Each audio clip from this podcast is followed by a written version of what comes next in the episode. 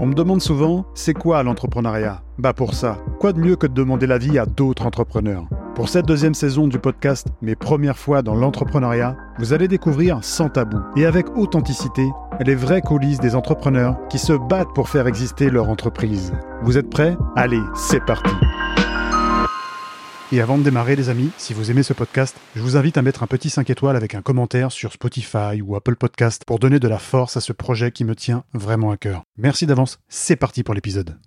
Hello tout le monde, très heureux aujourd'hui de vous accueillir et d'accueillir surtout une nouvelle invitée. Si je vous dis spécialiste de la crypto, newsletter 63 000 abonnés, numéro 1 en France, Caroline Jurado, bon je pense qu'on la présente plus aujourd'hui sur les réseaux. Je suis très content de l'accueillir, elle va nous parler un petit peu justement de son expérience entrepreneuriale, toujours sous la forme et la thématique de 5 premières fois. Caroline, bonjour, merci d'avoir accepté l'invitation. Je te laisse te présenter et de nous dire qui tu es. Merci beaucoup pour l'invitation. Je suis super heureuse d'être là. Eh bien, écoute, euh, je suis Caroline. Je suis une entrepreneur depuis euh, que j'ai 24 ou 25 ans maintenant. Euh, et en ce moment, ce que je fais depuis plusieurs années, c'est que je produis du contenu sur les cryptos. Donc, je rends les cryptos simples un maximum. Donc, sur ma newsletter que j'adore, sur les réseaux sociaux, dans un podcast, plusieurs livres, tout ce que je peux faire pour simplifier les cryptos, je le fais. Ok, super présentation. Donc, orienté, j'ai l'impression vraiment contenu, business, tout ce qui tourne juste autour de la crypto principalement, de ce que tu nous dis En fait, je dis crypto parce que c'est plus facile euh, pour les gens de, de, se, de, le comprendre, mais ça va être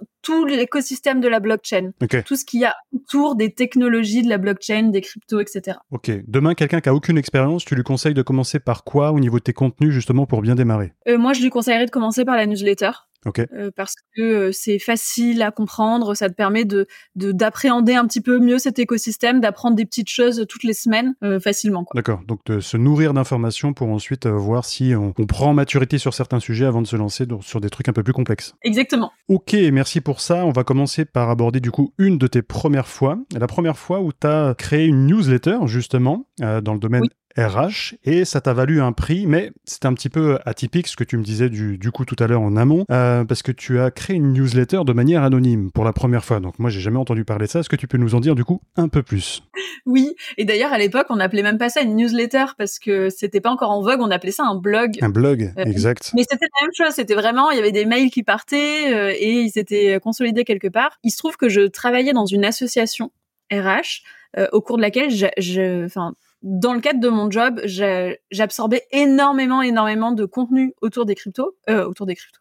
La meuf est trop dans son autour des RH, donc des ressources humaines. Euh, et je trouvais, c'est marrant, hein, ça c'est vraiment la même histoire. Je trouvais que euh, on en parlait de manière chiante, que c'était compliqué, que euh, on, on rendait tout euh, très pompeux alors qu'on n'avait pas besoin. Et je me disais que pour les jeunes RH euh, qui débutaient leur carrière, bah, ce serait trop chouette de pouvoir apprendre des choses euh, sur ce sujet-là, mais de façon facile. Donc je voulais un peu euh, utiliser tout ce que j'apprenais moi pour faire quelque chose de bien. Mais comme j'avais pas le droit de faire ça, puisque ça allait un peu à l'encontre des valeurs mmh. de l'association, tu vois, de simplifier les choses comme ça, j'avais, j'utilisais un ton qui était très vulgarisant, voilà. j'avais décidé d'appeler mon ma newsletter RH Cocktail RH. Pourquoi? Parce que bah, j'étais hyper jeune, j'avais 23 ans, donc euh, je j'avais aucune notion marketing. Je me disais ah mais moi j'aime les cocktails, j'aime les RH, mais ce sera très bien ça. Et ça sera anonyme comme ça, euh, personne, enfin je risque pas mon job quoi. Sauf que c'est vrai qu'elle a plutôt bien marché cette euh, cette newsletter là. J'avais plusieurs milliers de d'abonnés. Super. qui me lisaient deux fois par semaine, je la sortais. Et, euh, et, il se trouve que à tel point que il y a eu des membres du, du bureau de l'association qui en ont entendu parler et qui ont du coup proposé euh, que cette newsletter là euh, soit soit sélectionnée parmi les les la enfin en gros la presse qui était récompensée en crypto par l'association. Okay. Et donc ma newsletter avait reçu un prix qui s'appelait je crois le stylo d'or un truc comme ça ou la souris d'or enfin bref un, un, truc dans le genre euh, que la, voilà, qui permettait d'être récompensé par l'association. Et moi, lors de la remise du prix, j'y suis pas, enfin j'y étais parce que je faisais partie de l'assemblée, mais je suis pas levée pour euh, récupérer mon prix. C'était vraiment, ils l'ont dit comme ça. Bon bah voilà, le gagnant c'est euh, c'est Cocktail RH dont on ne connaît pas l'identité. Énorme. Mais c'est assez fort parce qu'en en, gros, c'est l'association pour laquelle tu travailles, l'entreprise pour laquelle tu travailles, qui derrière a fait cette proposition. On va mettre en avant cette newsletter, mais à aucun moment personne n'est au courant que c'est toi qui es derrière tout ça. Ben non, mais je pense j'aurais été viré s'il l'avait su. Ouais. Donc tu as eu en fait cette intelligence aussi de dire bah, je vais garder l'anonymat par rapport à ça, ne pas mettre en porte-à-faux justement l'association. Et puis au final c'est une petite victoire. Mais est-ce que tu as eu une petite frustration quand même sur euh, le côté, bah, tu sais, quand on nous attribue un prix, quand euh, bon, l'être humain, il aime bien aussi avoir des compliments, enfin, on aime bien recevoir des, bonnes ondes, entre guillemets. Est-ce qu'il y avait un côté frustrant en toi qui disait, eh, c'est moi, c'est moi, c'est moi qui suis responsable de ça, ou au contraire, c'était une satisfaction plus personnelle? En fait, je me rappelle pas d'avoir ressenti cette frustration-là, je me rappelle que j'étais hyper fière de moi. En fait, je me disais, c'est un truc de ouf parce que c'est quelque chose que l'association m'empêcherait de faire, mais qu'elle vient saluer euh, maintenant parce qu'elle croit que c'est quelqu'un de l'extérieur qui fait ça. Euh, et du coup, je, je crois que j'étais juste vraiment trop fière de faire ça. Euh, de d'avoir réussi ce truc-là. Je j'ai pas souvenir que c'était important pour moi qu'on sache que c'était moi à ce moment-là de ma vie, quoi. Ok. Et du coup, ça t'a donné confiance, j'imagine, pour d'autres projets. Et moi, j'arrive à ma deuxième première fois où on va parler de ta première boîte, la première création de ton entreprise, non pas dans le domaine des cryptos, parce que tu vas nous dire que tu as eu plusieurs justement créations d'entreprise. On va y revenir après. Est-ce que tu peux nous parler du coup de cette première? Oui. Bah, je suis persuadée que finalement mon, mon goût euh, entrepreneurial, il est né avec cette newsletter là avec le fait d'être, de me sentir libre, de me sentir fière, d'avoir l'impression de faire des choses qui comptent vraiment euh, et où j'ai pas d'enjeux politiques qui m'empêchent de faire euh, bah, ce que je veux. Et euh, du coup, je pense que ça m'a donné le goût. Et quelques temps après, j'ai monté donc ma première boîte, qui était une petite start-up RH donc, grosso modo, c'était un logiciel euh, dans les ressources humaines qui permettait au DRH d'aller demander leur l'avis des collaborateurs de l'entreprise euh, sur les des sujets de la politique RH, euh, donc de façon régulière et de traiter cette data-là, etc. Mhm. Et ce dont je me rappelle, c'est que j'avais ouais 25 ou 26 ans, je sais plus, j'avais absolument aucune connaissance ou compétence en entrepreneuriat. Je savais pas ce que c'était que de lever des fonds, je savais pas comment juridiquement on crée une entreprise, je savais pas comment. En fait, je savais rien. Euh, mais je savais juste que cette situation-là, elle était nulle. Euh, moi, j'avais travaillé sur une enquête annuelle. Mhm. C'est un truc que font les entreprises toutes les ans. Donc, le DRH, il va poser euh, genre 300 questions aux collaborateurs. Et puis, un an après, il a les résultats traités. Et puis, ben, j'avais bossé sur un projet comme ça et je m'étais dit, mais c'est tellement débile. Hmm. C'est pas possible que, enfin, un an après, c'est passé un million de trucs, quoi. Clair. Et du coup, je, je, je, je pensais pas très, très loin, en fait. Je pensais juste la prochaine étape. Et je me disais, ce truc-là, c'est débile moi, j'aime bien faire des trucs mmh. euh, moi-même. Pourquoi est-ce que j'essaierais pas de faire ça? Ok. Et, et du coup, ben, je, enfin, tu sais, je, je me posais pas trop de questions. On est en France, on a le chômage. J'ai demandé une rupture conventionnelle. Mmh. Euh, j'ai pris un fichier Excel. J'ai appelé une entreprise que que j'avais accompagnée sur un autre sujet. Enfin, j'avais aidé un petit peu euh, dans le cadre de mes missions dans mon de ma précédente boîte. J'ai appelé la DRH. Je lui ai dit, écoute, est-ce que si je te fais une enquête, gratuitement pendant un mois. Je pose des questions à tes salariés, les questions que toi tu veux et je te les analyse. Euh, T'es d'accord mmh. T'as fait ton étude de marché. Ben non, pire que ça en fait. Je lui ai dit, est-ce que t'es d'accord? Elle m'a dit oui. Je dis, est-ce que je pourrais dire que t'es ma cliente? Elle m'a dit oui. Ah ok, oui. Le culot jusqu'au bout quoi. Ok. Et j'y suis allée avec mon petit fichier Excel. J'ai fait des mails. Il avait envoyé les, mails de ses collaborateurs. Et c'était une entreprise de 100 personnes j'ai fait mes petits trucs et puis après je suis allée dire à tout le monde hé j'ai déjà un premier client génial moi je vois pas ça comme une euh, un mensonge entre guillemets. J'appelle ça plutôt une vérité cachée parce que je pense que dans l'entrepreneuriat, si demain tu montes ton entreprise, tu vas avoir des, des éditeurs de logiciels, ce qui était mon cas quand j'ai monté mon entreprise et que je dis je suis tout seul dans, dans une pièce de 9 mètres carrés, j'ai pas de collaborateurs, j'ai pas de clients, c'est pas très vendeur. Donc c'est pour ça que je dis c'est pas un mensonge, c'est une vérité cachée. Je parlais de culot aussi tout à l'heure. Est-ce que tu penses que c'est une qualité première justement pour se lancer, peu importe le domaine d'activité, dans l'entrepreneuriat? Euh, Oui, totalement. Je, je des fois, il y a des gens qui disent de moi que j'ai du culot. Moi, je dis de moi que je suis très naïve parce qu'en fait, comme je me pose pas des questions à aussi long terme sur les actions que je vais prendre, je vais prendre des actions plus rapidement hmm. et, plus facilement. Et après coup, je vais me dire ah ouais putain t'as fait ça quand même, euh, hmm. t'es un peu abusé quoi. Mais sur le coup, ça me semblait juste être la façon la plus rapide de, de faire ce que je voulais faire. Mais c'est bien parce que du coup, tu te poses pas de questions avant de lancer des actions. Tu lances les actions et c'est après que tu dis ah ouais j'ai quand même fait ça. J'ai dit que c'était mon client. Oui, après je les analyse, c'est vrai. Mais euh, je me pose les questions, je me pose pas les questions avant ça. Je pense que c'est une, c'est quelque chose vraiment à travailler quand on veut se lancer dans l'entrepreneuriat. Ok, intéressant. Et du coup, tu parlais de cette première boîte, donc c'est un logiciel à destination des RH.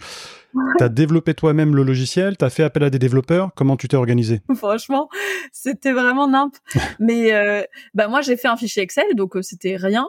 ensuite, j'ai demandé à une copine à moi qui avait un job qu'elle aimait pas en elle était encore en période d'essai de, de, de, venir bosser avec moi dessus. Mhm. Et ce qu'on a fait, c'est qu'on a recruté un stagiaire de l'école 42 euh, donc on payait pas. Hein. Euh, et on lui a dit fais-nous, fais-nous un logiciel. Ok. Donc vous avez fait appel à quelqu'un de compétent, euh, même malgré cette fonction entre guillemets de stagiaire. Ouais, bah en fait il n'était pas très compétent. Hein. Enfin, il, il était comme nous quoi. Il a essayé, il a fait une première version. Moi, j'ai, négocié des bureaux dans un espace de coworking euh, en, en, allant voir la nana qui gérait l'espace, en lui proposant de l'aider sur, euh, elle avait besoin d'aide sur, euh, enfin, un truc d'étude. Donc bref, je l'ai aidé dessus. Je lui ai dit en échange, file-nous trois mois. ton bureau le plus pourri, c'est pas grave, mais au moins on sera dans l'espace. elle nous l'a filé et du coup, grâce à ça, en fait, ce cumul de trucs de, j'ai dit que j'avais un client, on a un espèce de logiciel bancal et on a des bureaux. Bah, ça a fait que derrière, moi, je savais que la prochaine étape, c'était avoir de l'argent et du coup, je suis allée euh, voir en fait euh, les startups qui elles payaient vraiment pour être dans les bureaux hmm. et leur demander qui étaient leurs investisseurs. Et en fait, je traînais dans les couloirs pour croiser les investisseurs. Okay. Euh, en disant euh, à quel point notre boîte elle était ouf. Et c'est comme ça que j'ai fait ma première levée de fonds à ce moment-là tu vois. D'accord. Et que du coup la boîte s'est vraiment lancée que on a eu 10 euh, salariés et qu'on a pu faire la enfin un peu une vraie boîte ensuite quoi. J'aime bien ce côté un peu euh, si tu me permets l'expression border entre guillemets c'est-à-dire tu prends un stagiaire tu fais appel à une connaissance à toi qui est dans un boulot qu'elle aime pas forcément donc elle va avoir du temps aussi pour s'investir. Quand je dis le côté border c'est tu as aussi une bonne stratégie c'est-à-dire tu te balades dans les couloirs tu sais où les investisseurs vont être. Je dis justement une bonne stratégie? Est-ce que c'est une stratégie qui pour toi était déjà définie ou c'était dans ta tête euh, ce côté border justement où tu te dis simplement euh, il faut que je puisse passer à l'action pour trouver des investisseurs? En fait, j'avais un calcul qui était super facile. C'était euh, ben ma pote a arrêté son job pour venir bosser avec moi. Le stagiaire va falloir le payer bientôt. J'ai pas un rond. Hmm. la boîte, je l'ai créée avec 1000 balles. Donc j'avais, on pouvait pas encore vendre réellement une prestation. Hmm. Euh, et du coup, je savais que, en gros, si dans les deux mois je trouvais pas de l'argent, euh, j'allais euh, devoir arrêter la boîte. Donc je me disais juste, ok, bah là, le truc qu'il faut que je fasse, c'est que je convainque des gens qui doivent croire en nous.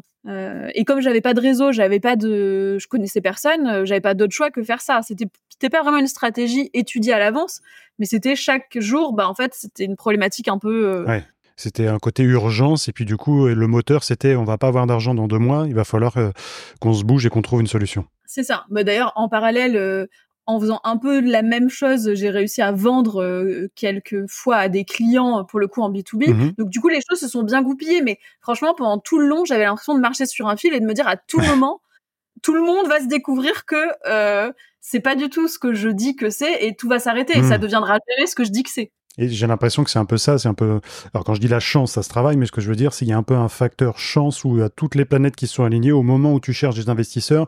Les investisseurs, ils ont besoin de quoi? De savoir si justement il y a des clients. Là, tu trouves des clients, donc tout s'aligne bien au final. Tout s'aligne bien, mais euh, je dors pas la nuit parce que je, je capte quand même que euh, c'est très, c'est vraiment tout est très incertain, tout est très instable dans ce qui se passe. Quand tu dis tu dors pas la nuit, c'est une angoisse qui t'empêche d'avancer ou au contraire c'est euh, quelque chose qui est excitant, c'est l'adrénaline? Comment tu décrirais ça? Euh, Non, je dirais pas. Alors j'ai jamais eu d'angoisse qui m'empêche d'avancer puisque justement euh, j'avance quoi qu'il arrive. Mhm. En revanche, je ressentais que tout le stress que je mettais de côté dans la journée pour avancer, il, ressortait la nuit. Ok. Bon, forcément, le moment où c'est un peu plus calme pour nous, la nuit, c'est là où il y a toutes les interrogations qui fusent. C'est ça. Ok, du coup, cette première boîte, pour conclure sur cette deuxième première fois, de ce que j'ai cru comprendre, tu arrives même à la revendre. Tu vas au-delà de lever des fonds, tu arrives même à la revendre. Oui, ben en fait, on, a de la chance, quoi. On devient rentable, euh, on peut recruter des gens, euh, on, la revend. Enfin, c'est finalement, c'est une histoire qui s'est bien déroulée, hmm. mais qui a été pendant tout le long. Euh, voilà, le moindre truc se passait mal et tout pouvait s'écrouler. Parce que ça tenait justement sur un fil. C'était ta première boîte. Est-ce que justement le fait de la revendre, c'est une satisfaction, ça te donne encore plus confiance en toi Ou au contraire, il y a un petit pincement au cœur, c'est ton premier bébé, entre guillemets? Enfin, est-ce que d'ailleurs tu, le, tu l'as considéré comme ton premier bébé? Totalement. J'étais pas, je faisais pas du tout partie de ces personnes qui pensaient être des entrepreneurs dans l'âme, qui pouvaient entreprendre dans tout. J'avais vraiment l'impression que j'avais mon sujet et que j'entreprenais dans mon sujet. Hmm. Euh, j'ai compris depuis que je pouvais entreprendre dans tout, que c'était le fait d'entreprendre qui me plaisait, mais à l'époque je savais pas. Et quand j'ai revendu la boîte, j'étais épuisée. Ça faisait trois ans que je la dirigeais. Euh, je me sentais très seule. Je, je, voyais aussi que la croissance de la boîte n'allait pas aussi vite que la croissance des attentes du marché, hmm. et que donc du coup ça allait foirer, euh, qu'on n'allait pas pouvoir tenir. Euh, enfin, il y aurait un moment un problème de rentrée d'argent, évolution de fonctionnalités et signature de clients. Enfin, ça, c'était plus aligné. Donc je savais qu'il fallait que je vende vite. Donc je l'ai fait. et en fait, quand je l'ai fait, J'étais très contente, très soulagée au départ d'avoir vendu, mais j'avais pas pensé une seule seconde quand j'ai revendu que ça voudrait dire que je serais salariée d'une boîte qui a racheté ma boîte et que je pourrais plus prendre les décisions sur tous les sujets. En fait, je suis passée d'être CEO hmm. à être directrice commerciale d'une boîte. Et du coup, j'avais plus le droit au chapitre sur le produit hmm. ou sur le marketing ou sur le machin. Et pourtant, c'était une boîte qui faisait plus ou moins la même chose que moi. Donc, c'était ça, c'était une frustration. Je l'avais pas vu venir. Hmm. Oh frustration parce qu'en fait, à l'état d'esprit où euh, quand on dit euh, CEO, c'est euh, vraiment le côté bah, tu touches à tout, c'est toi qui gères, c'est toi qui pilotes, même si tu as des gens qui t'accompagnent. Et là, on t'empêche un petit peu d'avoir les rênes entre guillemets. C'est les décisions ne sont pas prises par toi, donc c'est bah, difficile. oui, c'était enfin j'avais juste pas pensé que tout d'un coup je ferais partie d'un comité de direction mais que je serais plus bah, la personne qui signe à la fin et qui, qui valide les trucs, euh, c'est, j'avais pas pensé à ça, quoi. Je me doute, et c'est pas forcément évident, comme quand les gens ils se lancent justement dans l'entrepreneuriat, ça marche pas forcément. Après, ils sont obligés de reprendre un poste de salarié.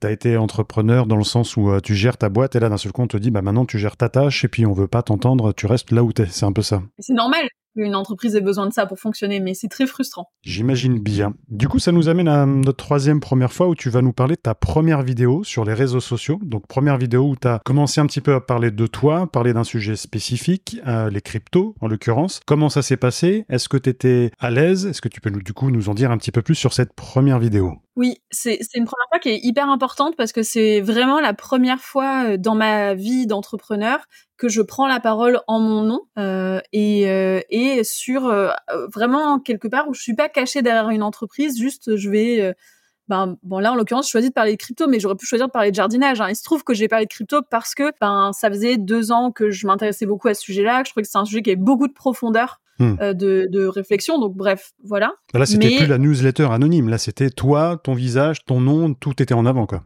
Ouais exactement. Euh, et alors, ça n'a pas du tout été stressant parce que euh, euh, je t'en parlais un petit peu avant qu'on lance dans le podcast, mhm. mais j'avais choisi un réseau volontairement en me disant il faut que ça soit comme si j'étais toute seule dans mon salon et que personne me voit.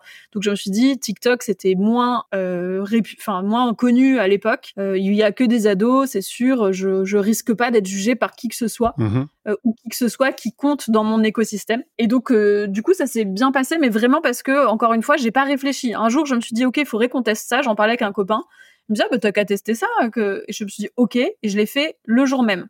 Ok. Euh, sans me sans me poser de questions. Et il se trouve que ça marche très bien. Et je me dis, ok, je vais faire ça pendant 30 jours. Et au bout de 30 jours, je vais analyser combien ça m'a coûté en énergie. Euh, Est-ce que euh, les vues, c'était intéressant Enfin, qu'est-ce qui s'est passé, quoi, grosso modo? Ok.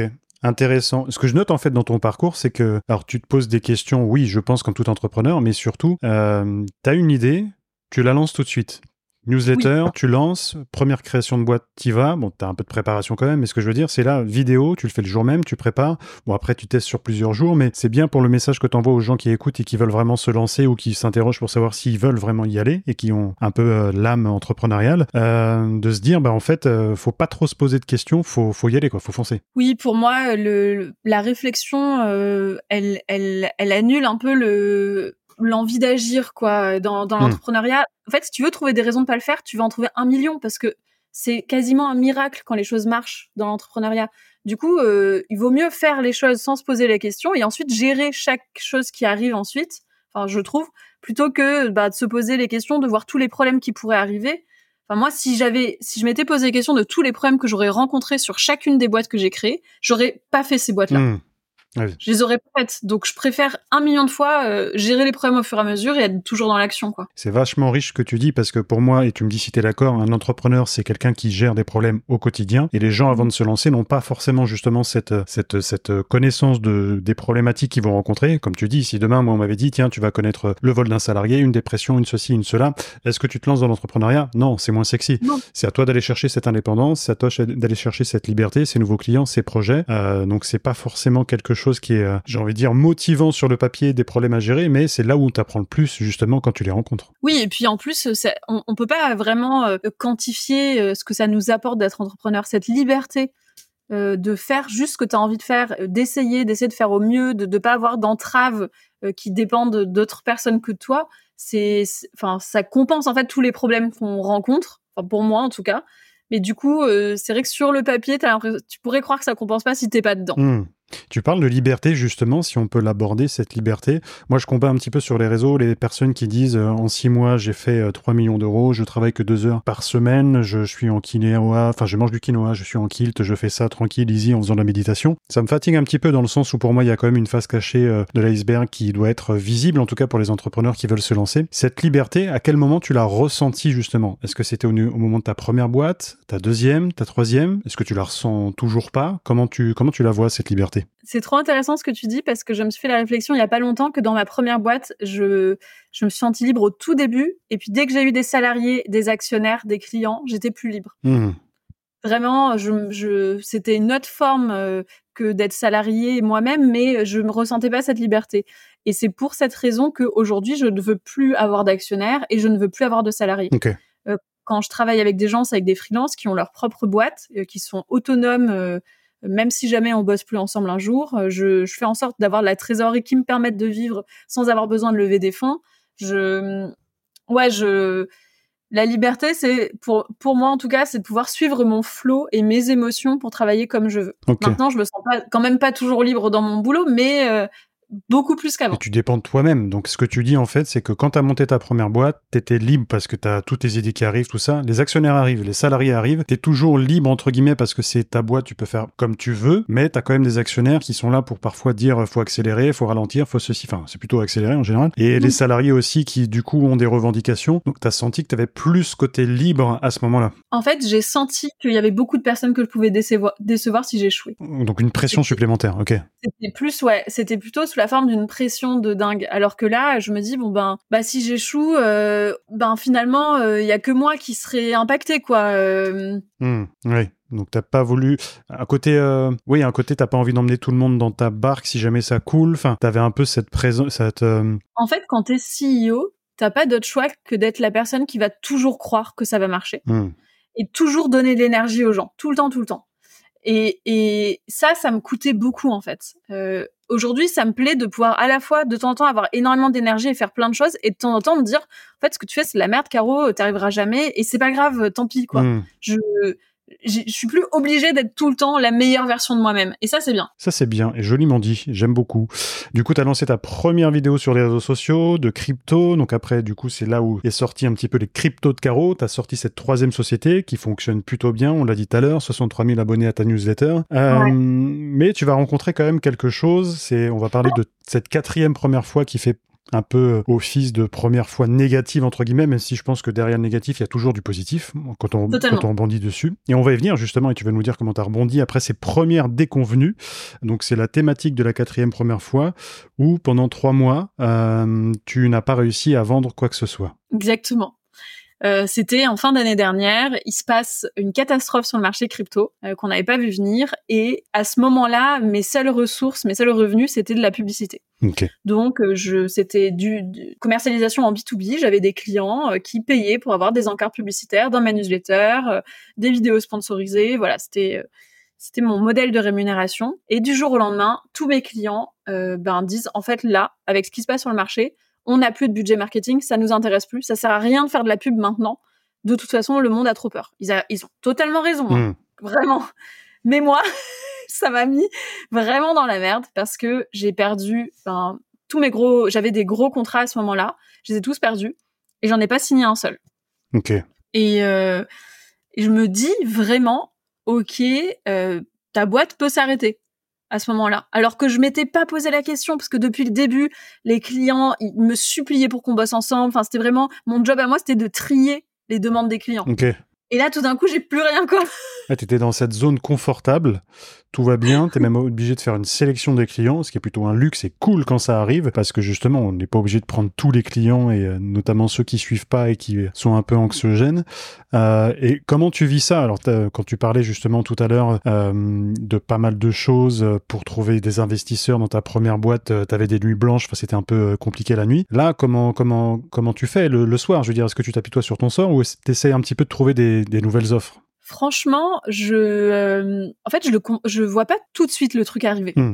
Je crois que j'étais un peu confortable parce que j'avais gagné beaucoup d'argent en début d'année. Je, je, j'étais, en fait, ça fait un moment que j'ai pas ressenti ce que je ressentais quand j'ai monté ma première boîte de, en fait, je vais crever si je gagne pas de l'argent hmm. parce que je pourrais pas payer mon loyer. Parce que maintenant, je suis dans une situation financière qui est quand même euh, plus la même. Et du coup, j'ai mis, j'ai mis un peu de temps avant de me dire, euh, là, ça commence à être vraiment grave, quoi je m'apitoie pas, je continue de faire, euh, bah, en fait, je fais ce que j'ai toujours fait, donc du contenu, du contenu, du contenu. Mais euh, je me dis, par contre, Caro, va falloir, va falloir te bouger le cul et, euh, eh ben, il faut que tu trouves une offre à lancer en B2C pour pas te dépendre des marques. Mmh. Euh, pour pas dépendre des marques et pour ben pouvoir vendre directement à ta communauté pour que ta boîte continue de vivre quoi. Donc c'était enfin avec le recul, maintenant, je me dis, attends, t'as rien signé pendant trois mois, c'était pas plus stressant que ça. Et je crois que sur le coup, c'était pas si stressant que ça. Je me suis juste dit, bon, faudrait trouver une solution quand même. Ok, donc pas de pression, entre guillemets, euh, malsaine. Bon, t'avais justement accumulé pas mal de, de chiffres d'affaires aussi, donc t'avais de quoi voir venir. Mais c'est hyper intéressant ce que tu dis, parce que quand on est un peu dans cette zone confortable où on a des clients, on a même ce luxe de pouvoir les trier, tout va bien, euh, mais on sait que l'entrepreneuriat, à tout moment, on peut dépendre d'une conjoncture, d'un marché, ça peut être le Covid, ça peut être pas mal de choses. On va peut-être avoir une, un de Covid dans 10 ans, je ne le souhaite pas, mais ce que je veux dire, c'est que quand on entrepreneur, euh, à la grande différence et la distinction quand on est salarié dans une entreprise, on a cette situation confortable quand on est salarié où le salaire est maintenu. Quand on est entrepreneur, c'est un petit peu différent, tu viens de le prouver. Euh, mais du coup, comment on fait pour euh, bah, gérer un petit peu cet aspect-là en se disant là je suis dans une zone confortable, je gagne bien ma vie, c'est génial, j'ai mes clients, tout va bien. Est-ce que y a, t'aurais un conseil par rapport à ça pour dire voilà restons quand même euh, vigilants, euh, activons certains signaux et s'il y avait des signaux à, activer, ce seraient lesquels pour toi? Euh, Alors ce que je me dis maintenant, mais je, si on me l'avait dit à l'époque où tout allait bien, j'aurais je me serais marré, tu vois. c'est avoir une seule source de revenus c'est trop risqué. C'est vraiment, il faut avoir deux sources de revenus qui dépendent pas des mêmes choses, euh, qui, qui, te permettent d'assurer ta sécurité. Vraiment au minimum deux, quoi, voire même trois, mais euh, au minimum deux. Donc même une énorme somme de revenus euh, qui dépend que d'un seul canal, euh, même si tu coffres, euh, si tu épargnes tous les mois, toutes les semaines, ce que tu veux, c'est pas suffisant. Il faut quand même prévoir d'autres canaux derrière, d'autres formes de revenus. Ben, franchement, euh, vraiment, on sait pas de quoi, on sait pas ce qui peut arriver, quoi. Moi, je me disais pas du tout que, enfin, moi, je me disais, je, je voyais très bien le marché crypto. J'étais là, genre, euh, ok, là. on est bien, on est bien, même si le marché est bas, on est très bien. Je m'attendais pas du tout à une catastrophe hmm. qui vienne transformer totalement mon marché. Donc, euh, je pense, ouais, il faut quand même, même si t'épargnes, épargner, c'est bien, c'est ce que moi je faisais qui me permettait d'en fait me retourner et trouver d'autres solutions. Mais activer dès le départ plusieurs euh, rentrées d'argent euh, différentes, c'est bien. Après, il y en a qui te diront oui, mais c'est se disperser, donc c'est risqué. Ça, c'est vrai aussi, tu vois. Mais quand tu es en place sur un système, mettre un petit peu d'énergie supplémentaire pour en créer un second, c'est pas, enfin, je pense que ça vaut le risque que tu prends. Quoi. Oui, quand tu dis tu mets de l'énergie supplémentaire, mais c'est mieux de la mettre maintenant plutôt que d'attendre justement qu'il y ait un truc beaucoup plus grave et là d'aller chercher de l'énergie que tu n'as pas forcément. C'est clair. Ok, hyper intéressant. On arrive à cette cinquième première fois. On va parler. Bon, c'est pas très cool, hein. c'est pas très sexy justement quand on est créateur de contenu, quand on est sur les réseaux, quand on est un peu influent. Euh, on a des gens qui nous apprécient, on a des gens qui nous mettent en avant, mais on a ce qu'on appelle aussi les autres, les autres qu'on appelle mhm. euh, haters. Donc on va parler de tes premiers, tes premiers haters et un peu ton, ton premier gros bad buzz aussi par rapport à ça. Ouais. Je, si j'avais su que j'aurais autant de haters. Quand je me suis lancée, je me serais pas lancée. Donc vraiment, ça c'est un truc euh, et je suis contente de m'être lancée. J'adore la vie que j'ai maintenant, j'adore ce que j'ai créé, mais c'est vrai que euh, on se rend pas compte que quand on parle publiquement, euh, on va être détesté pour ce qu'on dit, on va être détesté pour qui on est, on va être détesté, détesté pour ce qu'on représente ou ce qu'on fait renvoyer aux gens sur eux-mêmes. Hmm. Euh, et ça c'est ben je pense quand t'es comme moi et que tu te poses peu de questions avant de faire les choses et tu te dis ah bah je vais juste essayer de faire un, truc bien et on verra, euh, bah ça fait vachement mal quand tu te prends beaucoup de haine, plus que quand t'es un peu préparé, que tu dis, bah, je vais faire ça parce que ça va peut-être avoir tel effet, ça parce que ça va peut-être avoir tel effet, peut-être tu t'en fous plus. Mais moi, euh, au début de l'été dernier, donc euh, l'été 2022, j'ai eu mon premier énorme bad buzz. Il m'a mis KO pour deux mois. Ok, ah oui, quand même. Euh, deux mois, j'ai pas travaillé, je me suis pas connectée sur les réseaux.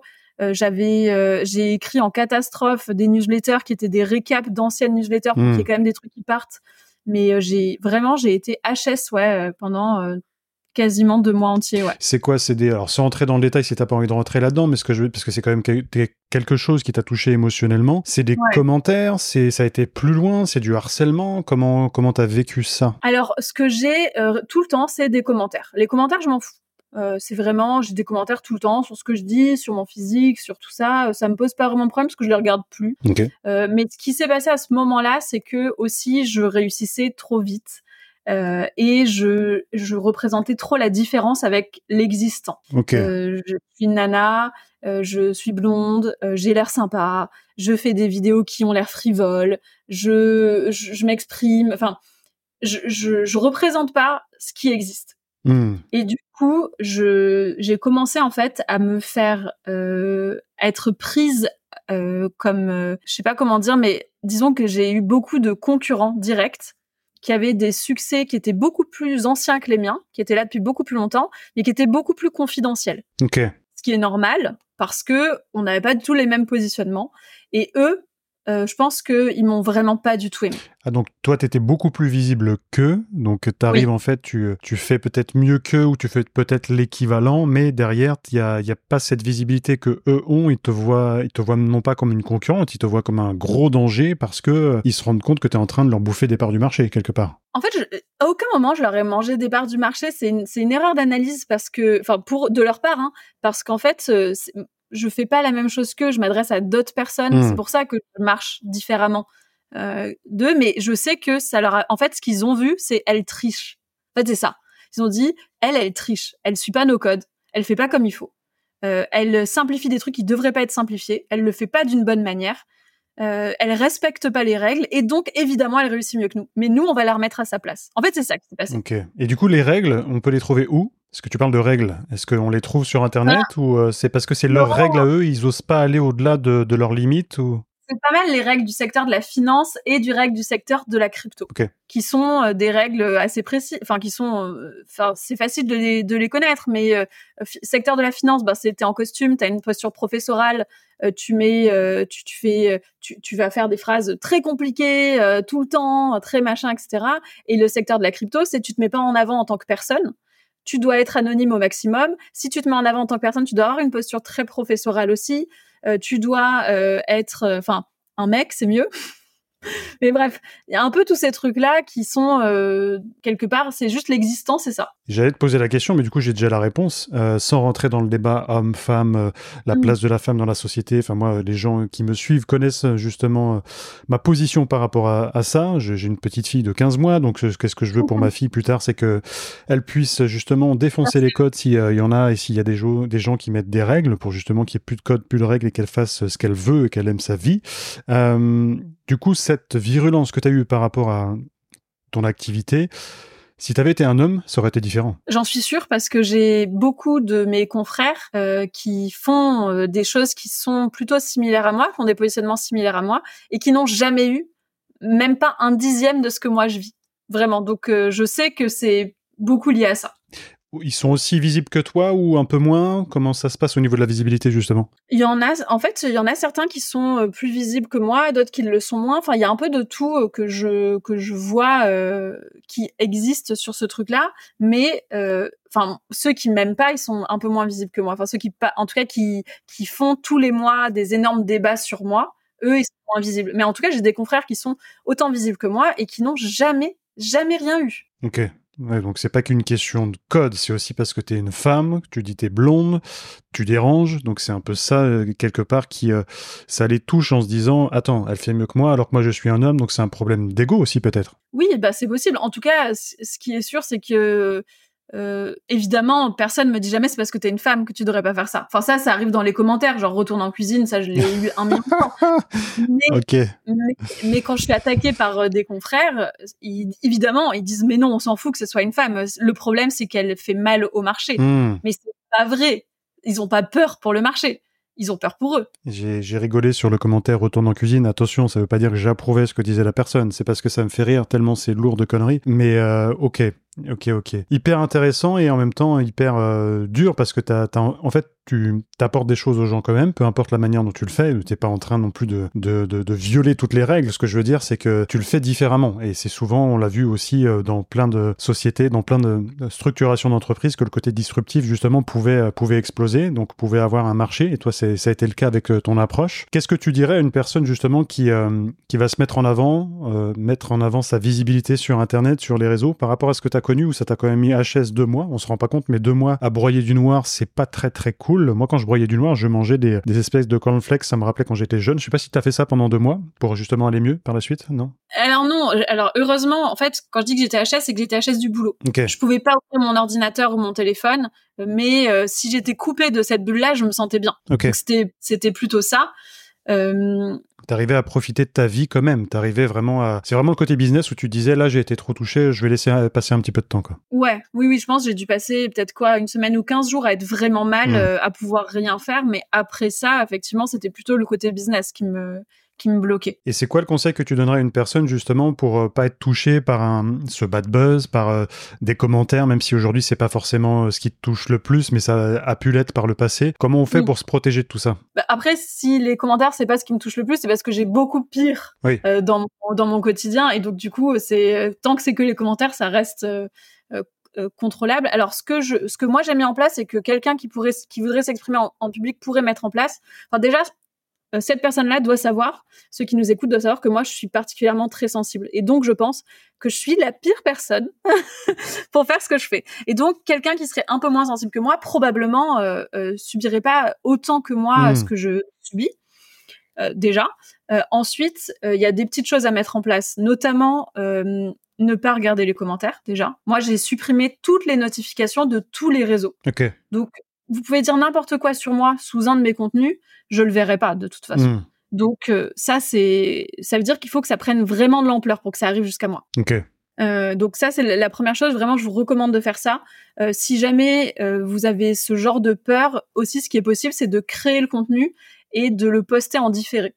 Moi, je sais que si par exemple j'écris un post ou que je tourne une vidéo et que je la poste pas de suite, je la garde pour le lendemain, je vais moi-même créer de la distance avec mon contenu et du coup ça sera moins difficile pour moi ensuite d'aller voir euh, euh, si jamais ça a marché ou pas je me, je, me, hmm. je me suis moins affiliée à ça et ensuite ben enfin c'est enfin c'est très con parce que parce que moi j'ai beau le savoir et ça m'aide pas plus que ça, c'est de se dire qu'en fait si jamais on a autant de haters, même si on en a un petit peu, c'est parce qu'on fait des choses bien, ouais. euh, c'est parce qu'on fait des choses qui font peur aux autres et c'est parce qu'on fonctionne. Enfin c'est un peu un problème de riche, hein, le problème des haters. Hmm. Euh, c'est un problème de riche qui est un problème de merde, mais mais enfin, c'est juste c'est bon signe quand même parce que moi j'ai quand même espoir qu'un jour tous mes haters, euh, alors je parle pas des des, des euh, réseaux sociaux qui juste euh, trollent comme ça, mais je parle de mes haters qui sont dans mon secteur.